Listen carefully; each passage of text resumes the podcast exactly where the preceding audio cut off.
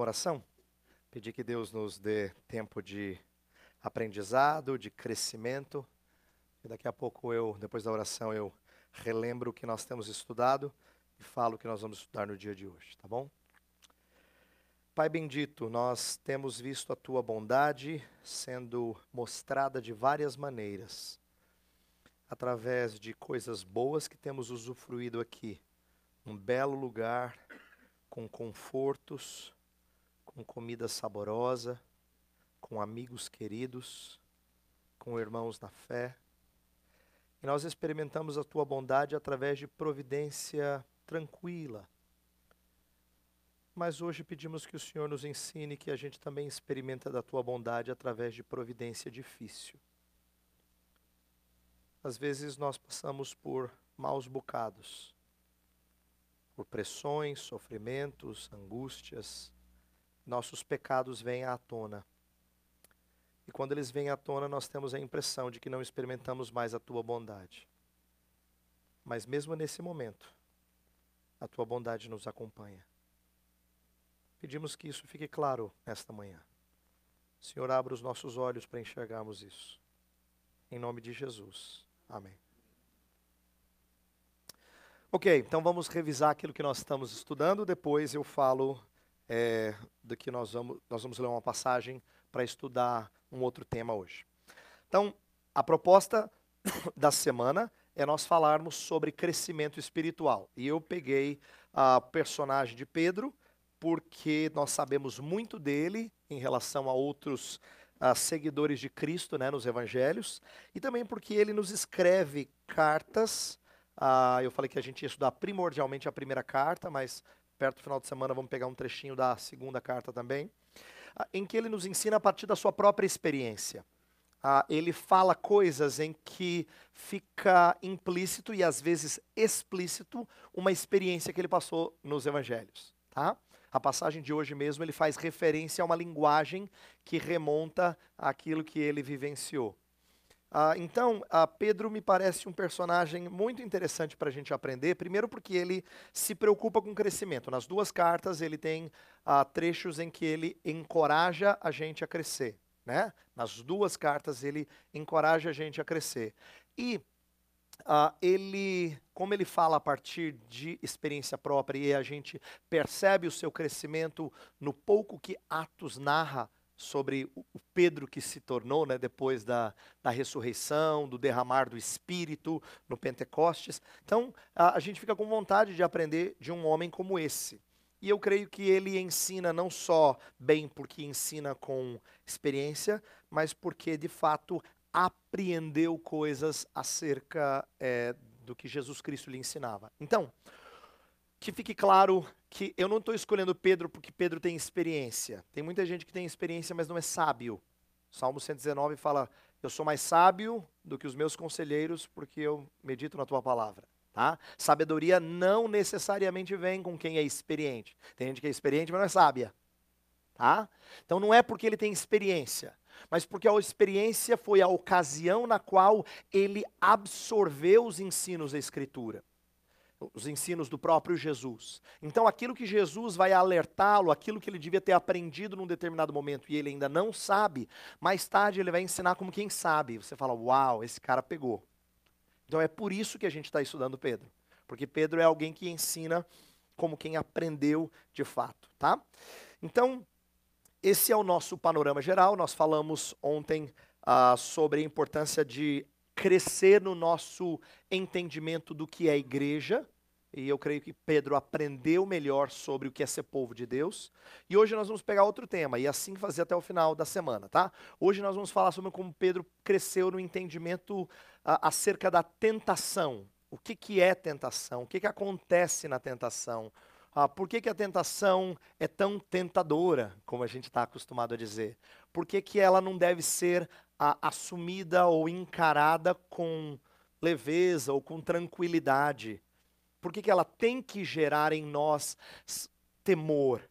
Por que, que ela tem que gerar em nós senso de, uh, de dependência de Deus? Né? Então, essas coisas Pedro vai aprender, e eu quero então uh, pedir para você abrir a sua Bíblia em 1 Pedro 5, de 5 a 11. uh, e nós vamos então refletir sobre esse tema da tentação, tá? 1 Pedro 5, de 5 a 11. Vamos fazer daquele jeito, cada um lê um verso em voz bem alta para todo mundo ouvir. Vamos lá.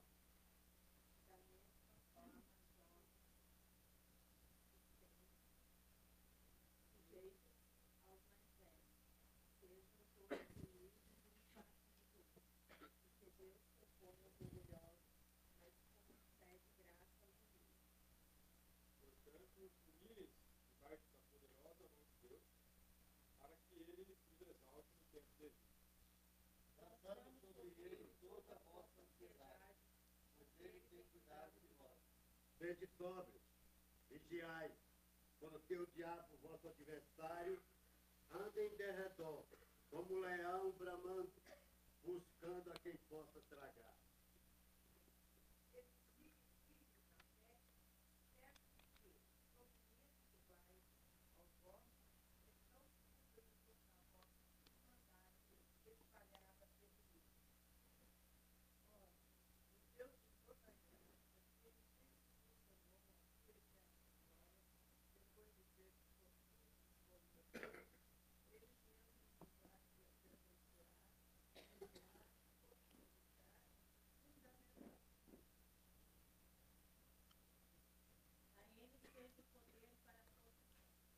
Amém. Ok. Um, eu quero começar chamando a sua atenção para a ideia de que maturidade, que vem é, como resultado do crescimento espiritual, necessariamente envolve reconhecer que nós temos alguns pontos cegos. Isto é, que quando a gente caminha nesta vida, nós temos áreas em que a gente precisa virar assim, né, o rosto, porque o retrovisor só não pega tudo. Tá? Nós temos algumas áreas em que a gente deixa escapar algumas coisas. Algumas áreas mais perigosas em nossa vida, onde a gente deve andar com mais cuidado e vigilância. Reconhecer isso é parte da maturidade. Quando isso foge do nosso radar, a gente não se mostra maduro, tá? Se temos certas fraquezas e nós nos mantemos cientes de nossa fraqueza, a fim de nos afastarmos do mal, então isso é sinal de que a gente está amadurecendo. Tá? E por quê? Porque o reconhecimento de nossas fraquezas e a fuga do mal expressam a nossa humildade. Quando a gente reconhece a fraqueza, a gente está querendo dizer assim: Senhor, o senhor sabe que nessa área eu não sou bom. Nessa área aqui eu, eu, eu já falhei inúmeras vezes. Então, reconhecimento é necessário para que a gente busque mais o Senhor. Reconhecer que nós somos pequenos e que só podemos andar em santidade porque Deus é gracioso para conosco. Então, uma das coisas que a gente vai aprender aqui é que tentação é tentadora, ela, ela nos chacoalha porque ela mexe em pontos fracos e a gente os tem. E mantê-los sempre à nossa vista é muito necessário. Em contrapartida, no minuto em que a gente releva as nossas fraquezas e a gente abaixa a guarda, né? Essa analogia de luta, é quando o inimigo de nossas almas se aventura em nos testar e as suas armadilhas são as mais sutis. Uma das que chamou a minha atenção na minha juventude foi quando eu li aquele famoso livro do C.S. Lewis, As Cartas do Coisa Ruim, uma tradução antiga fala As Cartas do Inferno, né? Em que, nesse livro, C.S. Lewis está é, imaginando, elocubrando sobre como é que ah, os demônios procuram nos tentar. E tem certas tentações que são mais óbvias, mas tem uma que chamou muito a minha atenção. Quando a, a proposta do livro, para quem não conhece, é um demônio mais experiente ensinando o seu sobrinho como tentar esse crente. Né? E aí vamos ver se a gente consegue derrubá-lo da sua, da sua fé. E aí, uma das propostas numa das cartas é muito interessante, porque ele fala assim: ah, você tem que aproveitar que esse crente está se humilhando e usar isso para ele se orgulhar dessa fase espiritual em que ele está. É, no popular seria se orgulhar da sua humildade. Né? Ele tem que dizer assim, cara, tá uma fase boa, viu? Tá legal, assim, a gente tá, tá lendo a Bíblia, a gente tá orando, tá, tá bom. Acho que assim, a gente está numa fase boa. Ele falou, aproveita isso, é isso aí mesmo. Aproveita a fase boa. Né? Porque aí você vai estimulá-lo a se orgulhar da sua humildade. Ou se não, depreciar, a se depreciar em relação aos seus talentos. Não, eu não consigo fazer, não, eu realmente não dou conta. Tal. Fala, aproveita isso. Por que, que C.S. Lewis teve, teve a sagacidade de escrever uma carta, como se fosse um demônio aconselhando o outro, para trabalhar nisso? É porque ele sabe que Deus quer que a humildade nos. Ah, Deus sabe que a humildade nos coloca em pé de igualdade com outros, até em nossos melhores feitos. Quando alguém de fato tem se mantido em humildade, mesmo quando ele manda bem, ele não se exalta. Ele se vê igual aos demais. A humildade, ela não é fácil de ser mantida, porque não é quando a gente manda mal que ela é testada, é quando a gente manda bem que ela é testada. É, a gente mandou super bem. Você, assim, fez um golaço. E aí você diz, ah, mas sou igual a todo mundo. É, é difícil, dentro de nosso coração, isso ser preservado. O inimigo, então, ele quer que a gente aprenda a nos exaltar em relação aos outros, inclusive quando a gente se parece humilde. E eu estou pegando o tema da humildade, por quê? Ela tem a ver com o nosso texto, ele fala de humildade, mas porque Provérbios sabiamente nos instrui que a soberba precede a ruína. Tá? Ah, e, e, a história de Pedro é um perfeito exemplo disso, não é? E eu não quero que só a história de Pedro seja um perfeito exemplo disso. Eu estou sugerindo que toda a história de pecado é uma história de soberba em alguma medida, quando a gente peca, nós demonstramos alguma faceta da soberba. E eu agora quero gastar dois minutinhos falando de facetas de soberba, porque eu tenho a impressão que às vezes nossa imagem de orgulho, de soberba, é muito limitada. E aí, quando a gente se mostra ingênuo e infantil, imaturo. A gente tem a imagem de soberbo, é aquela pessoa que tem muito dinheiro, quer se mostrar, Soberbo para a gente é aquela pessoa que gosta de beleza, quer dizer, ela se exibe ou ela se vê no espelho e curte como ela está bonita, ou como ele está musculoso. É? Ou senão aquela pessoa que tem muita inteligência gosta de humilhar os outros, assim, mostrando que ele sabe muito e não sabe nada. Essa é a imagem que a gente tem de soberba. Então ela, ela é muito assim, ela está em neon, entendeu? Está fácil identificar. Está aquela assim, aquela luzona. A gente tem mais dificuldade de reconhecer outras formas mais sutis de soberba. Por exemplo, soberba também é o pecado dos tímidos que preferem não expor suas fraquezas ao falar. Tímido também é soberbo. E a razão dele mostrar sua, e a maneira de mostrar sua soberba é que ele se contém. Porque se expor significa possivelmente cair no ridículo. Então ele parece sensato, mas não é, ele tem medo. Ele é soberbo. Porque ele não quer que a imagem que os outros tenham seja equivalente às fraquezas que ele de fato possui. Mas essa é mais sutil, não parece soberba. Mas é soberba também o pecado dos calmos que não se abalam com as coisas em redor. Pessoa tranquila, você fala assim: esse cara pode cair o mundo, ele é tranquilo. E por que, que é soberba nesse caso? Porque falta ira para reagir às injustiças feitas a outros quando alguém não tem ira para reagir à injustiça que está ao seu redor, ele é calmo até nesse momento. Pode parecer assim, um cara, esse, esse é crente, hein? Meu Senhor amado. Esse aí é dos bons. Não. Se ele é sempre assim, então ele não imita o nosso Salvador Jesus Cristo.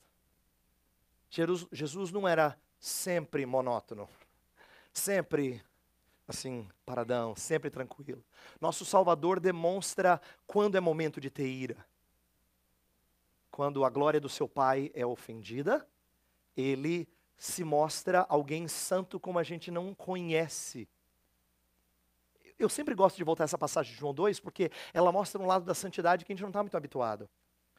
A gente não veria alguém dar uma bronca veio e falar assim: Uau, que santidade, hein? Não, a gente até pode dizer assim, justo, muito justo, cara é firme, mas não parece santidade. Mas é, o nosso Senhor Jesus mostrou santidade ali como nós não a conhecemos. E, no entanto, quando ele era ferido, ele não abria a sua boca. Por isso que ele é exemplo de humildade. Porque ele sabia fazer isso em relação à justiça praticada para com outros, mas não em relação a si próprio. Mas até o calmo, quando ele parece que nada lhe abala, nem a injustiça alheia, ele se mostra soberbo. Ele se orgulha de ser inabalável em sua tranquilidade. Tempo atrás eu estava ouvindo, para exemplificar isso, um, Ah, eu acho que ele é um terapeuta, um psicoterapeuta, alguma coisa assim. Me ajuda a lembrar, o Jordan Peterson, o que, que ele é? Um terapeuta. Jordan Peterson se orgulha da sua tranquilidade. Ele é um palestrante famoso, mas ele gosta de provocar as pessoas e todo mundo fica irado com ele. E o prazer dele é reclinar para trás e mostrar como ele é tranquilo e não se abala com as ofensas a ele dirigidas. Ele não é temente a Deus. Mas você olha assim e fala, uau, ó, aí, nem crente é, e olha como ele é bom. Ele não é humilde. Isso é soberba. A soberba não é se apresentar. A soberba pode até se apresentar de forma a ser calmo a soberba também pode se mostrar a, a aqueles que se sentem compelidos a falar e serem ouvidos mais do que ouvir. Alguns de nós têm dificuldade de fechar a boca. A gente fala muito e ouve pouco. Eu estou dando esses exemplos porque eu acho que eles são diferentes do que a gente está habituado a ouvir. De novo, eu não quero que você pense em soberba só como aquela pessoa assim, que você fala, cara nojento, né? Que pessoa mais assim, difícil de conviver. Ai, que ele se acha, né? Ah, essa é a, é a soberba em neon, entendeu? Todo mundo vê essa. Parabéns para você porque você enxerga essa também. Mas maturidade é enxergar as facetas mais camufladas. É você dizer assim, tá errado, é orgulho. Isso também é soberba. É você achar outras formas de vê-la manifesta em você e nas pessoas que estão próximas a você. E eu espero que ah, no dia de hoje a gente faça um pouco disso. Que a gente enxergue como é que a soberba se manifesta em nós. A história de Pedro é uma ilustração de como a tentação se aproveita de pessoas orgulhosas. A gente vai olhar para a famosa história da sua traição de Jesus como um exemplo de que ele precisou aprender quanto à tentação, o que, que ele precisou aprender quanto à tentação, para depois nós refletirmos em cima desse texto de 1 Pedro que a gente leu, tá? Então, eu vou agora é, gastar um tempinho, alguns minutos, como eu tenho feito todos os dias, com uma história dos evangelhos, e a gente vai abrir lá em Mateus capítulo 26.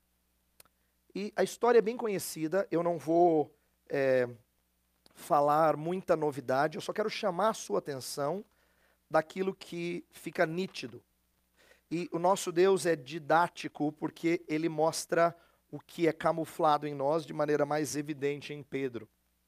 Hoje de manhã um irmão me perguntou assim: como é que pode um Pedro fazer uma coisa dessa? Falar daquele jeito? Eu jamais. Mas tá assim na Bíblia para você saber que você também fala assim. Às vezes não é audível, mas você também fala assim. Tá?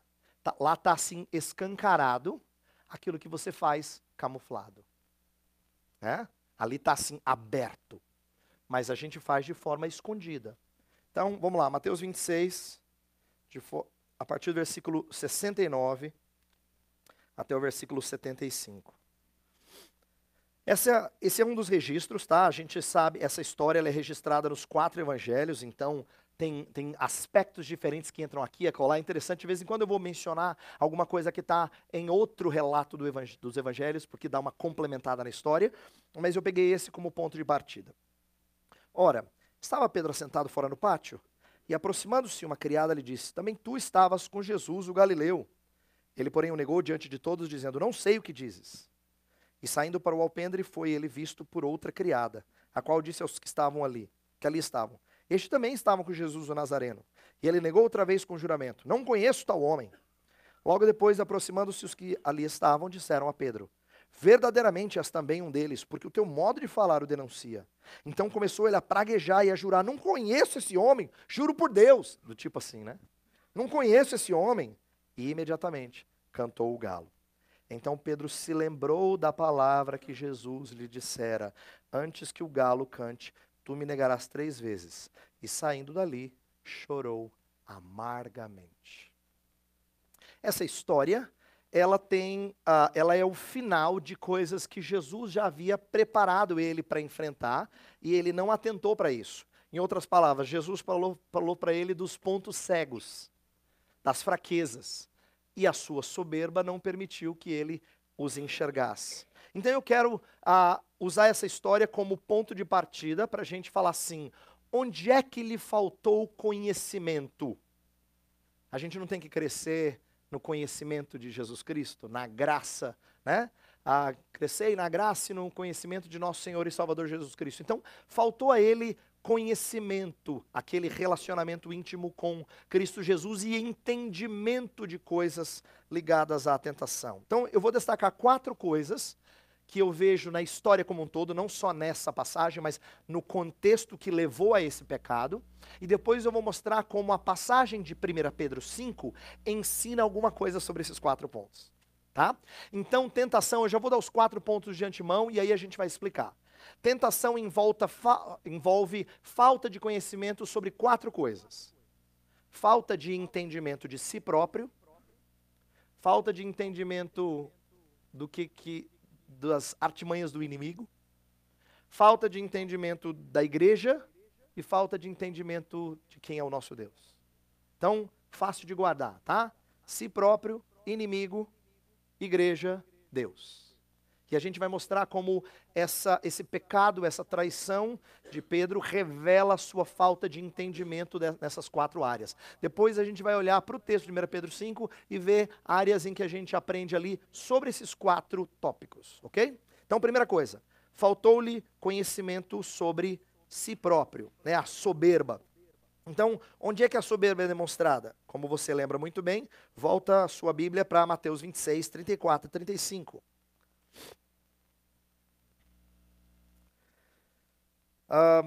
Lá, o que, que ele fala? Olha só. Jesus falou para ele: Em verdade te digo, nesta mesma noite, antes que o galo cante, tu me negarás três vezes. Jesus advertiu, ele já tinha dito: Olha, pessoal, é, vocês vão, eu vou ferir o pastor. Ele citou um texto do Antigo Testamento: Ferirei o pastor e as ovelhas ficarão dispersas. Aí Pedro falou: Imagina, eu não. Aí Jesus fala diretamente com ele. Em outras palavras, agora você tem que pegar, tá? Em verdade te digo que nesta mesma noite, antes que o galo cante, tu, Pedro, estou falando contigo agora, tu me negarás três vezes. Disse-lhe Pedro: Ainda que me seja necessário morrer contigo, de nenhum modo te negarei. E todos os discípulos, como Pedro era líder, disseram: Amém. Eu também não. Todo mundo, eu também não. Eu também não. Eu também não. Todo mundo. Então, olha que interessante, o texto está nos dando uma dica. Não é um problema só de Pedro. Todos os discípulos disseram o mesmo. É verdade que ele tem liderança, é por isso que quando ele fala, ele tinha presença. Todo mundo foi com ele. Mas todos tinham a mesma visão equivocada de si mesmos, tá? Então não é algo incomum. É a Bíblia nos ensinando que é mais comum do que a gente percebe. Pedro se julgava tremendamente fiel a Jesus a ponto de lhe dar a própria vida. Ele fala isso: se for necessário, eu morro estou disposto. Para onde o senhor for, eu vou. Ele, aí Jesus falou assim: para onde eu vou, você não pode ir. Não, senhor, se precisar, eu até morro. Eu vou onde o senhor for. Né? Ele tinha essa visão. Essa falha ah, de reconhecer a sua fraqueza, essa soberba, é uma realidade é, atestada pela nossa experiência e também pela própria Escritura. Olha como a Bíblia tenta, ah, melhor dizendo, olha como a Bíblia nos ensina acerca de soberba revelando as falhas dos grandes homens do Antigo Testamento. Então, assim, vira e mexe, ela cita um homem e diz: Ó, esse mandou bem. E aí você fala, muito bem. Aí revela um pecado dele. Né? A Bíblia não esconde, pelo contrário, ela evidencia exatamente para que todo bom homem seja mostrado a quem do do é, é, padrão de Deus. Então, pega o homem perfeito, criado perfeito, Adão, falhou no ambiente perfeito. Noé, homem que andava com Deus justo quando nenhum outro era justo, se embebedou depois de grande livramento. Quer dizer, quando se acontecesse antes do dilúvio, você diria, não, se arrependeu, depois ficou um cara crente. Não, foi depois da grande libertação. Deus faz questão de colocar ali para mostrar a fragilidade dele. Depois da da grande libertação, do grande livramento, tá? Abraão mentiu sobre sua esposa para salvar sua própria pele e ainda se deitou com Agar. E ele faz isso mais de uma vez, e caso você não se lembre, ah, esse mesmo pecado é repetido pelo seu filho Isaac. É, é, é a Bíblia contando para a gente que nossos pecados se mostram nos nossos filhos, e a gente pergunta assim: onde é que ele aprendeu? Ser bom professor que só, rapaz. Não é? Perdeu porque ele enxerga isso. Ele pesca isso. Isaac faz igualzinho o pai. Eu nem sei se Abraão contou para o filho, então meu filho, pai fez isso, estou arrependido. Não sei, mas, mas ele também mentiu igualzinho, para dar para a gente esse senso de que pecados são é, replicados porque a gente tem parâmetros, a gente tem modelos da prática deles, não é? Moisés se irritou profundamente, não confiou no Senhor Deus. A história de Moisés, quando a gente não lê direito, tem a impressão que Moisés era um cara assim. Pô, pensa num cara que aguentou murmuração. E aí uma hora ele ficou bravo e pá, bateu lá na pedra e Deus falou: você não vai entrar na terra prometida. Puxa Deus, pegou pesado, né, senhor? O cara se esquentou uma vez só. Mas ele é o exemplo de alguém que, quando fez isso, não confiou no Senhor. Da outra vez, tinha acontecido assim. Deus falou para ele: não faça isso. E ele fez. Ele bateu na rocha porque ele achava que era só assim que Deus traria água. Deus falou: não faz isso. A sua falta de confiança e a sua irritação mostraram que ah, o mediador não pode ser falho. O mediador não pode ser falho, não é? E Moisés, então, se mostra fraco nisso. Samuel falhou em ter filhos se comportando adequadamente, ainda que ele tenha reprovado Eli pelo mesmo erro. Curioso isso, os filhos de Samuel não são piedosos. E Samuel foi o cara que foi santo na época que Eli, o seu mestre, não tinha filhos santos. Samuel era para ser aquele exemplo, assim, pai de família, mas não era. Samuel não era bom para uh, palestrar sobre casais, educação de filhos. Embora todos esses tenham falhado, e a gente poderia enumerar outros, eu só estou citando alguns exemplos, Pedro, mesmo quando sua falha foi prevista, não se vê vulnerável. Esse é um exemplo uh, de que orgulho é um dos pecados difíceis de admitir. E vou repetir para passar para o próximo ponto. Não é que você não saiba que de vez em quando você cai em orgulho. É, se você é um bom cristão, vamos colocar dessa forma, eu vou dizer assim: orgulho é um problema que todos nós temos. Você vai dizer a verdade, pastor. É. O problema é que a gente não reconhece as manifestações dele, então não fica tão nítido. A gente fala e a gente reconhece mas não dói porque a gente não enxerga. É um desses pecados camuflados que, é, via de regra, não se manifesta tão claramente para nós. Então, faltou-lhe conhecimento sobre si próprio. Segunda coisa, faltou-lhe conhecimento sobre o inimigo. Ele foi ingênuo. É um dos exemplos de infantilidade.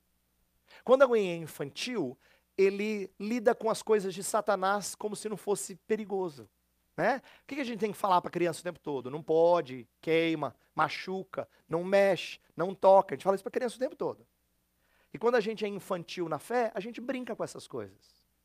Então, essa ingenuidade é o exemplo perfeito de infantilidade. Não é? Pedro acha que tudo bem, tudo bem, eu posso. Enquanto que Jesus Cristo está o tempo todo dizendo: cuidado, cuidado. Olha os alertas de Jesus, quer ver? Lucas 22, 31. É a mesma história, só que narrada de outra forma. O aviso de Jesus Cristo. Lucas 22, 31. Alguém pode ler?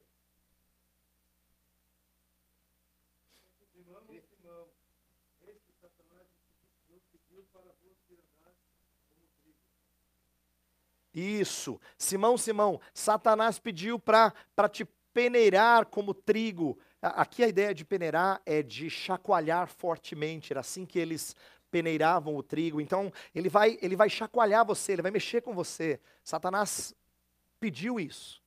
É, ele, ele quer mostrar isso, não é? Ah, e, e, Jesus Cristo, então, um alerta. Outro texto, voltando para Mateus, ah, lembra que os discípulos estão dormindo, Jesus no Getsemane, os discípulos estão dormindo, e aí Jesus repreende a Pedro, especificamente a Pedro. Nem uma hora pudestes vós vigiar comigo? Pedrão falou, vou até a morte.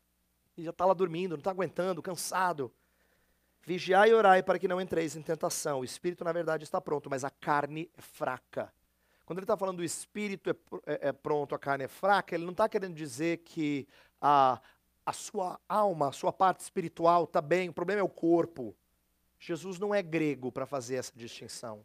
Ele quer dizer que o, o novo eu em você anda em novidade de vida, mas o velho homem que ainda permanece ali, ele, ele é fraco. O pecado que ainda reside em você é fraco. Não é um problema de imateria, imaterialidade com materialidade. O nosso problema não é feito de células, tá?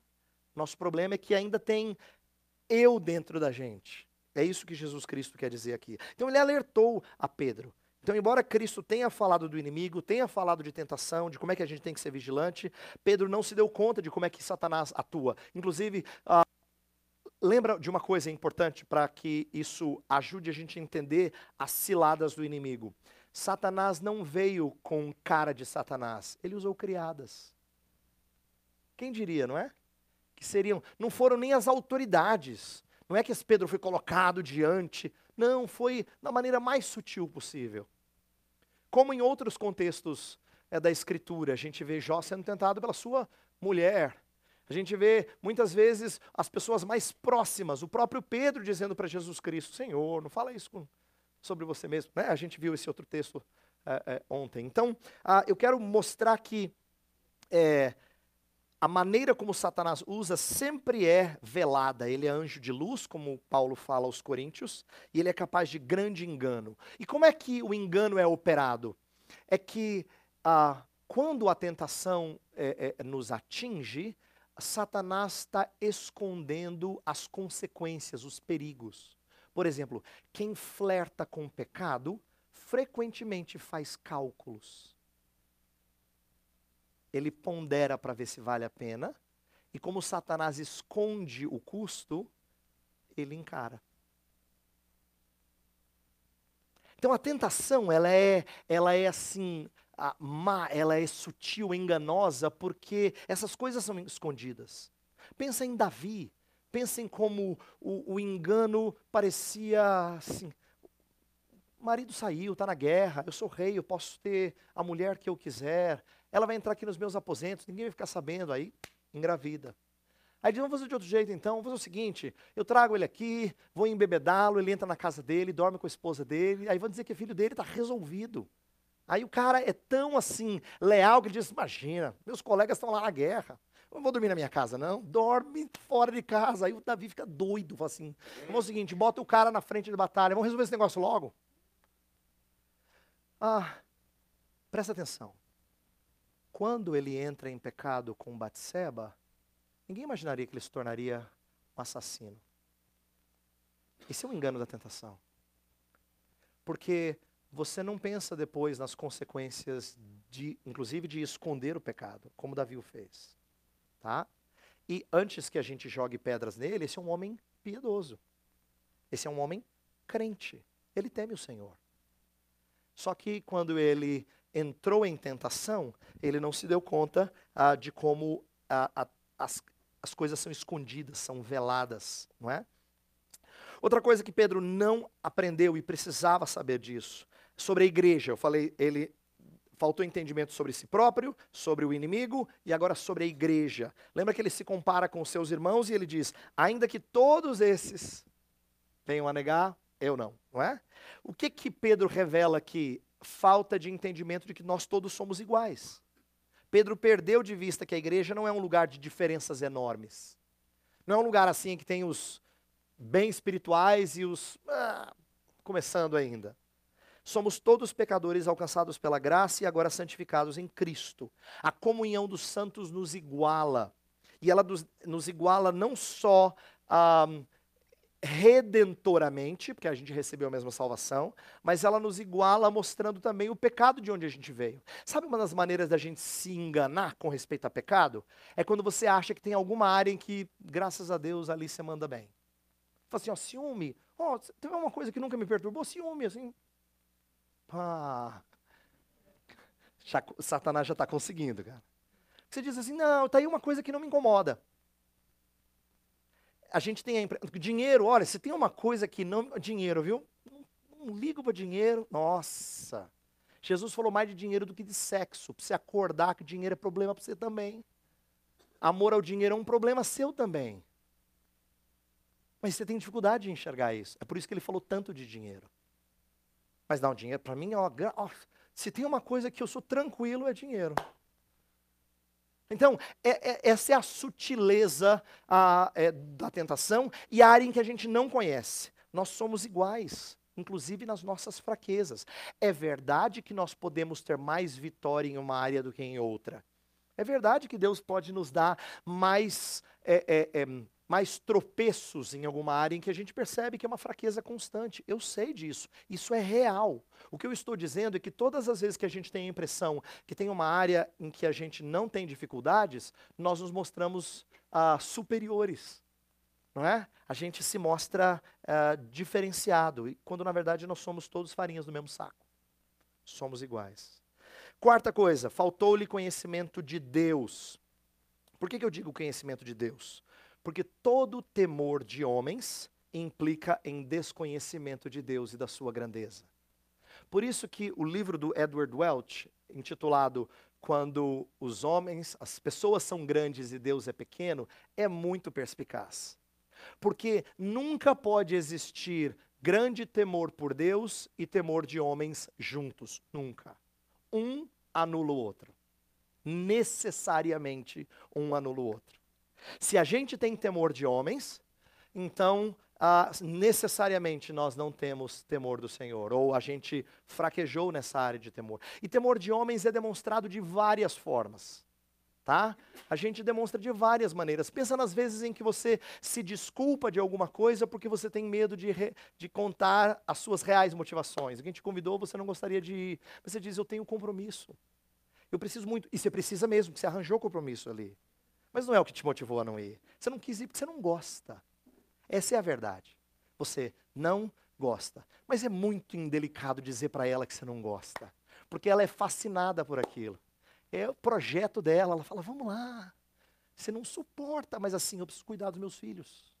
Preciso mesmo, meu marido vai, esse dia ele tem compromisso. Ela se revela nas maneiras mais sutis, né? nas, nas maneiras mais assim, é, é, é, camufladas. Isso de, demonstra que a gente desconhece a grandeza do Senhor. E o temor de Deus, ele é necessário para que a gente enfrente as coisas de maneiras diferentes do que ah, do que o mundo enfrenta. Quando eu preguei sobre temor de homens é, em Limeira, onde eu pastoreava, até o ano passado, eu falava assim: uma das coisas que eu aprendi é assim, olha como o temor de homens se evidencia de maneiras como a gente não está habituado. Por exemplo, quem está na vida acadêmica, é, ou mesmo quem está procurando trabalho, é fundamental, e você foi ensinado a fazer isso, a dar uma caprichada no seu currículo, porque quem é que vai contratar? O que, que é currículo se não mostrar o que você é capaz? Aí você diz assim, mas pastor, eu não posso colocar lá o que eu fiz? Claro que pode, mas o problema não é esse. O problema é que é considerado que o currículo vai fazer toda a diferença. Né? Se o seu currículo é fraco, não dá, viu? Ó, não tem jeito. A gente teme homens. Mas essa é uma maneira já, vamos dizer assim, institucionalizada de temor de homens. Já é institucionalizada já. Você já assume que tem que ser assim. Não parece mais pecado, você só tem que dar aquela caprichada no CV, né? Para você ter chance. É, temor de homem se mostra de várias maneiras, e isso é evidência de que o Senhor não é temido, a sua grandeza não é apreciada. Então, eu estou contando tudo isso para agora a gente partir para o texto de 1 Pedro. E, e quero que você entenda o seguinte: a história de Pedro é uma história bonita, porque, ainda que isso tenha sido muito dolorido para ele, o chorou amargamente, como a gente conhece a história de Pedro, foi para arrependimento. Pedro chorou amargamente porque sua fraqueza foi evidenciada, mas para arrependimento. A sua tristeza foi segundo Deus, como Paulo escreve em 2 Coríntios. E ele então é conduzido a uma vida agora de uh, santidade. Então vamos olhar agora para é, 1 Pedro e ver o que a gente aprende é, desse texto. Então eu quero brevemente situar você no contexto da carta. Pedro está escrevendo para crentes perseguidos, tá? É um contexto de perseguição. A carta ela é dirigida a várias cidades, alguns dizem que possivelmente uma rota de passagem, talvez fosse uma carta circular que tivesse que ser lida em diferentes lugares, e todo mundo ali está sofrendo. E Pedro vai apresentar coisas que até então a, a, a, são difíceis do próprio Pedro entender, mas ele aprendeu. Ele fala que sofrimento é uma bem-aventurança. Olha só, o Pedro que negou não entenderia como uma bem-aventurança. Ele negou exatamente porque ele não reconheceu que é uma bem-aventurança, que faz parte da vida cristã, que sofrimento a gente deve encarar sob o exemplo e a obra de Cristo. Nada disso Pedro fez, mas agora ele está ensinando essas coisas, dizendo, pessoal, olha, a gente faz parte da vida cristã, a gente tem que entender por que, que a gente. Tá, tá. Então ele, ele escreve para um contexto de perseguição. É importante eu destacar isso porque ele está falando com pessoas fragilizadas, tá? E fragilizadas, claro, mais suscetíveis a certas tentações. Ok? E também a, ele não fala só de perseguição para que as pessoas se sintam é, é, com pena de si mesmas, mas para que sejam exortadas a uma vida correta, porque o testemunho brilha mais esplendoroso quando é em meio a sofrimento. Tá? Ah, ele queria que os de fora reconhecessem ah, uma vida diferenciada por parte dos cristãos. Então, esse é o contexto da carta. E eu quero tirar uma lição rápida acerca desse contexto, que é o seguinte. Tempos difíceis podem sim ser a ocasião da fraqueza da carne. É claro que a gente é tentado a, a não ser um, leal no nosso uso do dinheiro quando ele está se tornando cada vez mais escasso. A gente diz, olha, mas, mas é que tá, as coisas estão difíceis. O governo vai usar mal mesmo. E a igreja, graças a Deus, está bem financeiramente. Depois eu contribuo. A, gente, é, mas é, o, o contexto parece favorecer. É, tá de, eu estou fragilizado, então eu preciso, preciso cuidar das coisas que são prioritárias, trazer comida para minha casa. E eu entendo como tempos difíceis podem ser a ocasião da fraqueza da carne. E eu digo por quê? Porque tempos difíceis pedem uma gratificação. É como se você tivesse que trazer um consolinho, um, um confortinho para quem sofreu tanto. Sabe o que a gente faz quando a gente chega em casa depois de um dia difícil? Diz assim, ah não, tem que tirar o sapato, tirar a gravata, né? Botar o pé para cima no sofá, assim, dar uma descansada, uma relaxada. Uma limonadinha, fresquinha. Você está pedindo uma gratificação. Você está querendo dizer, depois de um dia duro que eu tive, eu mereço um pouquinho de repouso, um pouquinho de descanso. O nosso coração trabalha assim sempre. E o problema da tentação em tempos de dificuldade é que a gente pede uma gratificação. É como se depois de um tempo difícil você ganhasse um biscoitinho. Que a gente está treinando cachorro, né? Um biscoitinho. Então, assim, a gratificação é o que a gente pede. Todas as vezes que a gente passa um tempo difícil. Por isso que a tentação se torna assim tão, tão forte, porque a gente espera uma gratificação. Mas tentação também vem em tempos de bonança, em tempos de tranquilidade. Por quê? Em tempos de bonança, a gente desliga o sistema de segurança. Ah, uma das coisas que eu não tinha atentado para isso uh, mas lendo um livro ele chamou a minha atenção, é que o registro do pecado de Davi com Batseba começa assim, de que aquele tempo era tempo de primavera, tempo que os reis costumam sair para a guerra. E aí começa a narrativa. Aí você fala, e daí? E daí que os três capítulos anteriores ao pecado são tempos de vitória. Ele devia ter ido de novo com a sua com o seu exército. Mas não, ficou passeando lá no, né, no, no, no, teto lá do seu, uh, uh, na parte de cima do seu palácio. E aí que começa o pecado com Batseba. Então, a, é apenas a ocasião, mas é uma ocasião em que o tempo de aflição, que deixa você com o sistema de alerta ligado, uh, acabou. Então você desliga o sistema de segurança, tá?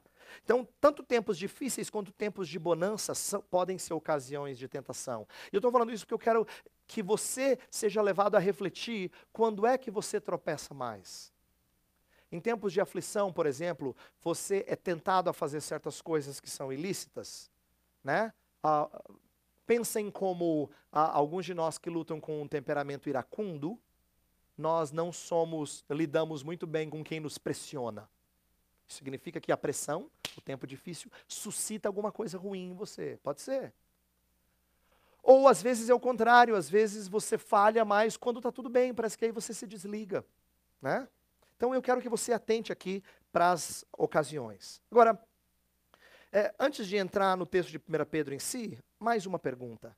Por que, que nós somos levados à tentação? E a minha resposta tem a ver com a série. Eu quero mostrar como Pedro precisava disso para crescer. A gente cresce não só quando a gente obedece. Deus é tão misericordioso que a gente cresce até quando a gente desobedece. Essa é a misericórdia do nosso Deus. Embora ele não deseje isso, isso lhe desagrade, ele é tão gracioso que até o nosso tropeço é instrumento do crescimento que ele quer operar em nós. Eu quero enxergar, olhar isso com vocês. Vamos lá para o texto de 1 Pedro. 1 Pedro 5, então vou, nós vamos falar sobre as quatro coisas, né? Sobre si próprio, a nós mesmos, sobre uh, um, o inimigo, sobre a igreja, os outros, né? É, fiéis, e sobre Deus. Então, primeira lição sobre nós mesmos, que a gente deve se preparar para a tentação com humildade. Olha o versículo 5 e 6. Rogo igualmente aos jovens, sede submissos aos que são mais velhos, outros sim, no trato de uns com os outros, cingivos todos de humildade, porque Deus resiste aos soberbos, contudo aos humildes concede a sua graça. Humilhai-vos, portanto, sob a poderosa mão de Deus, para que ele em tempo oportuno vos exalte. A Pedro está falando isso no final da carta, e ele se dirige primeiro aos jovens, depois ele fala para os demais, ah, e ele usa uma linguagem aqui ah, que é semelhante ao que ele tinha presenciado. Caso lembra da história de, de Jesus lavar os pés dos discípulos? É a grande lição de humildade. O que é que Jesus fez? Ele coloca a toalha, ele se prepara para lavar. Então ele usa de propósito um verbo que lembra essa experiência. Cingivos de toda a humildade. Ele está trazendo à tona a história de João capítulo 13. Tá? João capítulo 13, a Pedro de novo aparece lá em destaque. Jesus vai lavar os pés dos discípulos e Pedro acha que um senhor como esse não deveria se humilhar a esse ponto. Olha como ele ainda não entende humildade da maneira correta. Jesus é o Cristo, ele não pode. E eu entendo, eu acho que eu faria a mesma coisa que Pedro. É, eu, eu não pensaria que o meu Senhor, vindo aqui para este lugar, teria que varrer chão. Eu dizer, Senhor, por favor, senta lá e dá uma comidinha deliciosa. Senhor, as cozinheiras são boas. Trazer, o que, que o senhor quer beber? A gente trata assim gente importante. A gente trata assim. Então eu não acho que Pedro fez muito diferente do que eu faria. Tá? Mas Jesus chega para ele e fala assim: tenho que lavar você. Ele fala: não, Senhor. Os outros podem ter deixado, mas o Senhor não vai lavar, não.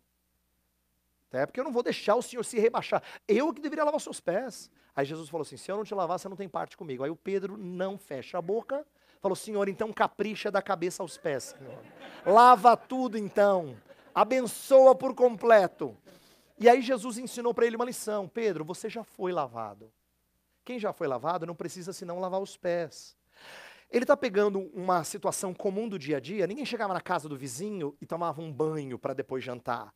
Ele lavava os pés, ele já estava limpo, ele já tinha se banhado. Só que você anda com aquelas sandálias, naquela poeira, chega na casa do vizinho e você vai lavar os pés.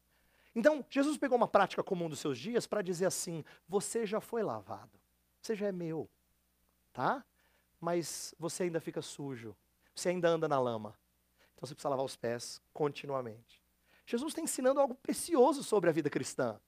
A gente não toma vários banhos no sentido espiritual, ele nos lava de uma vez por todas, mas a gente sempre lava os pés. E aí então Jesus Cristo ensina, assim como eu vos fiz, fazei vós também. Né? Sejam humildes, tenham essa, esse cuidado de lidar com os pecados, as sujeiras dos outros. Que lição preciosa que Jesus está ensinando. Porque ele fez isso.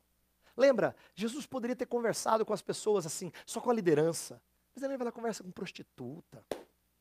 Cara, a gente podia ter conversado com as prostitutas. Deixa Jesus conversar assim com a liderança. Podia conversar assim com os caras que vão formar os líderes, não é? Mas ele conversa com as pessoas mais desprezadas, que nós entendia, entendíamos que outro poderia fazê-lo. Mas é, ele tem prazer em sentar com quem tem pé sujo mas que quer se lavar. E tem prazer. Agora, já vou te preparar. É muito ruim lidar com sujeira dos outros. Primeiro porque já mostra que você é bem sujo também. Quando você mexe com a sujeira dos outros, começa a se enxergar. Então a gente não gosta.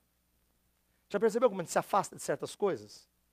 Uma vez conversando com uma mulher, ela falava assim: Nossa, pastor, gostava de fazer um trabalho assim, numa capelania tal, que lidava com, com gente assim, a, a, a doente, que estava para morrer, mas aí eu falei assim: Ah, não, não dá, porque isso me aflige, então eu resolvi parar. Quer dizer, a angústia dos outros trazia angústia para ela, então ela preferiu não se envolver. O que ela está evidenciando é que a gente não gosta de ficar perto da sujeira dos outros, a gente não gosta de ficar perto disso. Isso incomoda a gente. E Jesus está ensinando que humildade é lidar com sujeira. Né? Então, cingivos de toda humildade, que é exatamente o que faltou a Pedro na hora que Jesus previu a sua tentação. Mas Pedro aprendera com Cristo que significa cingir-se de humildade. Ele fez isso, tá? E uma coisa interessante, só para você saber, é, na lógica, na sequência de João, a do Evangelho de João, essa história de humildade vem logo antes da, do anúncio da tentação. Interessante, né? Pedro aprendeu. Quando ele vai escrever sobre isso, ele fala sobre humildade depois ele vai falar do tentador. Ele faz a mesma sequência. Fala de humildade, depois ele vai falar do tentador. Ele aprendeu. Porque fica imaginando assim, como é fascinante você voltar depois do filminho e lembrar, cara, você lembra o que Jesus fez com a gente? Você, você consegue imaginar? Nossa, você lembra que Jesus falou assim, ó, ele lavou os nossos pés, depois ele falou do, que eu ia cair, eu falei que não, e eu caí. Logo depois, aí refletindo sobre as lições que isso traria a eles, e Pedro está escrevendo a carta, fala assim, ó, singivos com humildade. E aí depois vai falar do tentador. É a mesma sequência. Né? Ele aprendeu isso. Ele aprendeu isso. Agora, Deus sempre concede glória àqueles, à, àquele que antes se rendeu à sua glória. Então, a, a famosa parábola do publicano e do fariseu, ela é uma parábola que coloca dois extremos, mas dois extremos que chocariam os seus ouvintes. O fariseu certinho que se acha bom, e Jesus Cristo exagera, que nem caricatura, ele pega o seu nariz um pouquinho avantajado e dá aquela, né? Caricatura faz isso, né? Ela dá aquela exagerada em certos traços do nosso rosto. Mas é para você olhar aquilo que salta mais aos olhos de quem desenhou. Jesus fez isso com o fariseu. Ele pegou o fariseu e ele exagerou a soberba dele. Mas para ficar bem claro onde é que ele erra. E o publicano bate no peito, ser propício a mim, pecador. E a escritura, e, ele termina a parábola dizendo assim: quem é que foi exaltado? Aquele que se humilhou. Por isso que Pedro, aprendendo a lição, diz: olha, Deus dá graça aos humildes. Humilhai-vos, para que em tempo oportuno Deus vos exalte. Então, humildade é necessária, porque é a única maneira de nós uh, enfrentarmos a tentação e sairmos dela vitoriosos. Né? Agora, um pouquinho mais sobre aquilo que eu falei anteriormente, que é como tempos de bonança ele às vezes uh, eles, ele pode gerar falta de, de vigilância e tempos de aflição ele pede gratificação.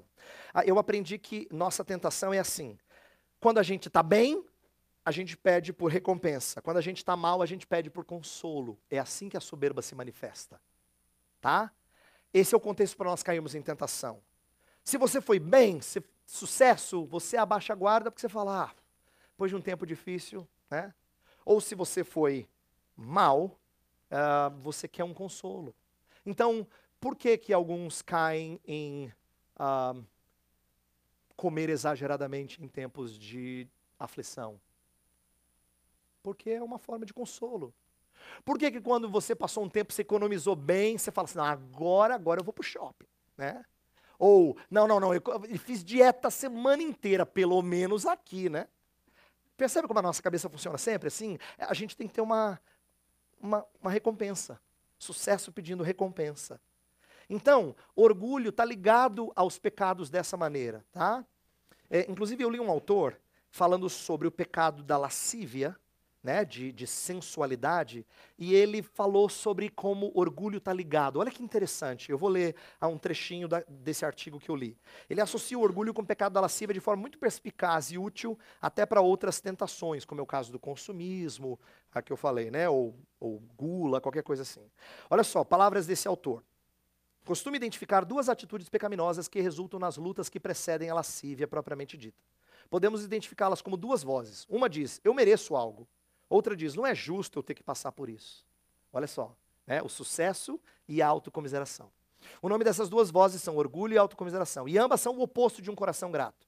O orgulho exalta o que eu, uh, o eu, e me diz que tenho o direito de receber coisas boas. Por exemplo, já descobri que quando dou uma palestra muito boa ou realizo um projeto com sucesso, uma voz dentro de mim às vezes diz que mereço uma recompensa. A autocomiseração é o outro lado do orgulho. A autocomiseração diz que eu mereço certo conforto. Esse tipo de pensamento pode ser a causa de cedermos à lascívia quando estamos irritados ou somos rejeitados. Ele está falando de pecados da sexualidade. Ele quer dizer, tem uns que vão porque esperam recompensa, outros vão porque esperam conforto. Mas isso vale para qualquer outro pecado. Vale para pecados de maledicência. Né? Maledicência, porque a gente. A, a, quando a gente está frustrado com alguma coisa, parece que conforta falar de alguém, não é? Você fala assim, mas sabe o que ela fez comigo? Aí você diz, ai, obrigado, amiga. Pelo menos hoje eu descarreguei. Olha só que droga! Que droga! Como se fosse assim, eu tive um confortinho, entendeu? Ela acabou comigo. Como é que pode? Olha que desgraça. Aí eu, autocomiseração pedindo um, um conforto, tá? Um, terceira coisa, tentador. Uh, vamos aprender uma lição sobre o inimigo. Lembra que a gente falou primeiro Uh, perdão, essa é a, a, segunda coisa. Então, uma lição sobre nós mesmos é preparar-se com humildade. Mas uma lição sobre o inimigo. Pedro apresenta no versículo 8 o tentador como um leão. E olha só o que ele diz. Sede sóbrios e vigilantes. O diabo, vosso adversário, anda em derredor, como leão que ruge, procurando alguém para devorar. Ah, e aí o 9 vai dizer: Resisti-lhe firmes na fé, certos de que os sofrimentos iguais aos vossos estão se cumprindo na vossa irmandade disparada pelo mundo. Bem, a, a sobriedade não se embriaga na soberba. E a vigilância nos mantém cientes do perigo. Olha o que ele diz no comecinho, sede sóbrios e vigilantes. Por quê? O sóbrio é aquele que não se embriaga, ele não se perde na soberba. Ele sabe da sua fraqueza, por isso que ele não bebe um pouquinho mais. Essa é, ele está usando uma analogia aqui para você entender o que é sobriedade. Por que, que, ele não vai e compra aquilo que ele tanto gosta? Porque ele sabe que talvez isso mexa com seu coração de forma pecaminosa. Então ele é sóbrio, ele se contém. E ele é vigilante. Ele está ciente do perigo. O tentador possui duas características, de acordo com Pedro. Ele anda em derredor, é a ideia de que ele analisa a presa e procura os fracos, tá? Como na caça.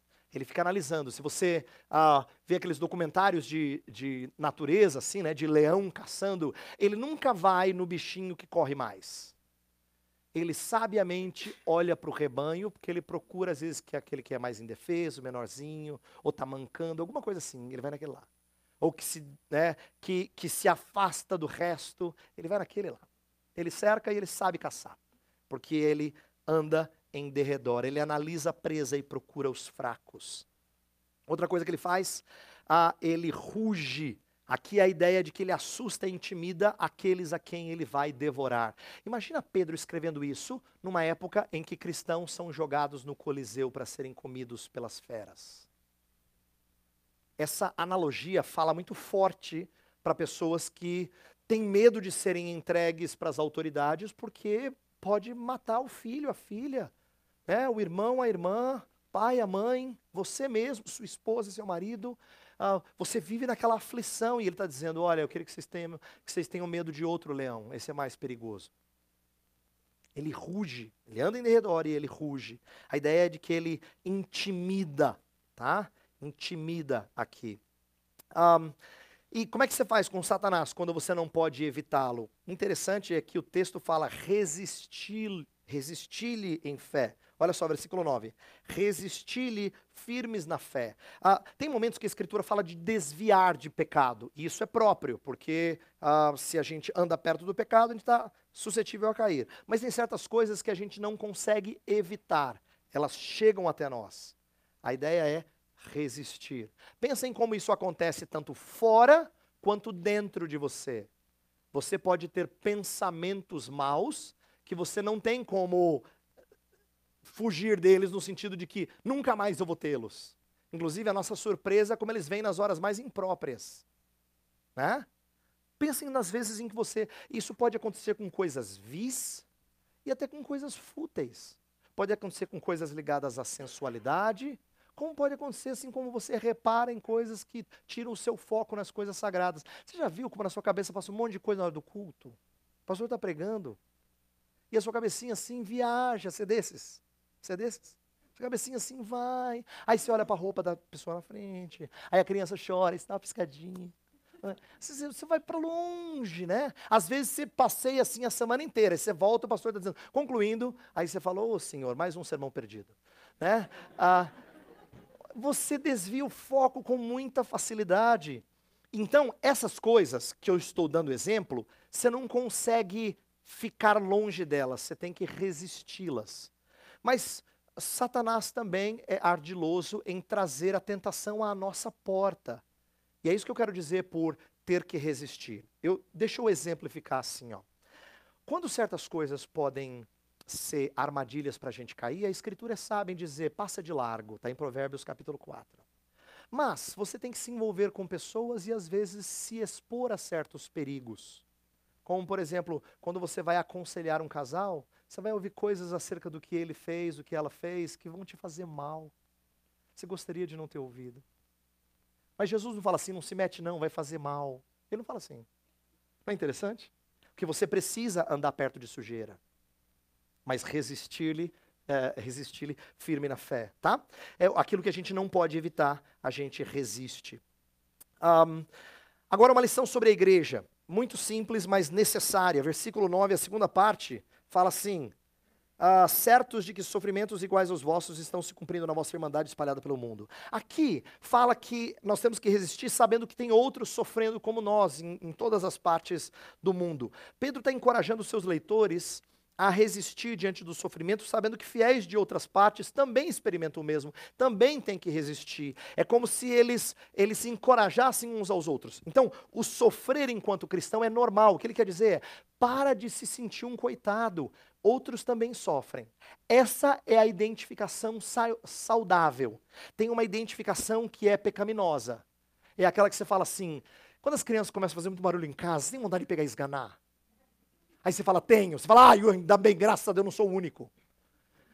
Você se sente confortável que ele quer matar os filhos que nem eu quero. Olha que droga! Olha que coisa feia! A gente acha bom. Você fala assim, você sente assim também? Você fala assim, ai, ainda bem, ufa. Essa é uma identificação pecaminosa, essa não faz bem. A identificação que Pedro quer que a gente produza é assim, olha, outros também têm tido lutas como você. Então, quando a gente está se sentindo assim, nossa, como é difícil, fala, olha, outros também têm. Não, não se sinta. Deus não. Porque a, a, pergunta que às vezes vem à nossa mente é por que eu? Não, não é porque você, é porque todos. Entendeu? Para de se sentir coitado, porque todos. Outros ao redor estão sofrendo também. Então, essa é a identificação sadia. Se somos iguais quanto ao sofrimento, também o somos quanto à possibilidade de pecar. Então, nossas fragilidades mais conhecidas devem nos levar a alertar irmãos contra a tentação. A gente tem que ajudar outros. Como é gostoso quando Deus usa a sua história de tropeço, porém de vitória posterior, arrependimento e, e novidade de vida, para você compartilhar com alguém. Engraçado, Deus colocou pastores sobre ovelhas que também são ovelhas, que já se desviaram e foram trazidos de volta pelo Supremo Pastor. Deus não coloca pessoas na nossa vida, seja uma amiga querida, um amigo querido, um líder na igreja, o um pastor, eles não são pessoas que nunca se afastaram, eles são ovelhas que também já se desviaram e o Supremo Pastor teve que trazer de volta. Então, às vezes, parte do nosso fortalecimento de outros é dizer assim: eu também luto, eu também já lutei. E o Senhor Deus foi bondoso comigo assim, ó. Ele evidenciou a minha fraqueza sim. Então, Pedro uh, não escreve como alguém está se desculpando. Todo mundo sabe essa história. Já pensou você ser incluído entre os discípulos para que os seus podres ficassem vistos por toda a história? Por toda a história. Todo mundo sabe que o Pedrão deu bola fora. Todo mundo sabe, nunca vai se esquecer. Mas Pedro aprendeu a ser humilde. A história dele vai ser contada assim. Assim. Mas ele escreve dizendo: Olha, ah, outros sofrem. Eu também sofri, outros sofrem e a gente aprende. Então, ah, é importante que a gente ah, entenda que, até para isso, o nosso sofrimento é útil. Última coisa para a gente encerrar. A lição sobre Deus. Lembra que eu falei que faltou entendimento sobre si próprio, sobre ah, o inimigo, sobre a igreja e sobre Deus. O texto vai apresentar uma lição sobre Deus como sendo o poderoso recompensador. Não devemos ser tomados de medo ou ansiedade quando, uh, quando os sofrimentos nos fragilizam para enfrentarmos a tentação. Por quê? Porque nós temos conosco a poderosa mão. Olha o versículo 6. Humilhai-vos, portanto, sob a poderosa mão de Deus. Versículo 7 fala que Ele tem cuidado de vós. Depois, versículo 11 fala, a Ele seja o domínio. É a ideia de um Deus que tem, tem as coisas na mão. Né? Ah, quando a gente enfrenta dificuldades e nós somos tentados pela soberba a sentir dó de nós, isso, aí também é soberba, tá? Quando a gente tem piedade da gente mesmo. Ah, o Senhor Deus fala assim: humilhe-se diante da poderosa mão. Humilhe-se diante daquele que tem o domínio, daquele que tem cuidado de vós. Então é importante ser lembrado ah, desse Deus poderoso. E não só poderoso, mas recompensador. O versículo 6 fala que Deus não se esquece da nossa fidelidade em meio ao sofrimento. Fala que em tempo oportuno ele nos exalta. E no verso 10 fala: O Deus de toda a graça, que em Cristo vos chamou a sua eterna glória, depois de ter sofrido por um pouco, ele mesmo vos há de aperfeiçoar, firmar, fortificar, fundamentar. Pedro está falando isso porque aconteceu com ele. Eu e você nunca vamos nos esquecer da traição de Pedro.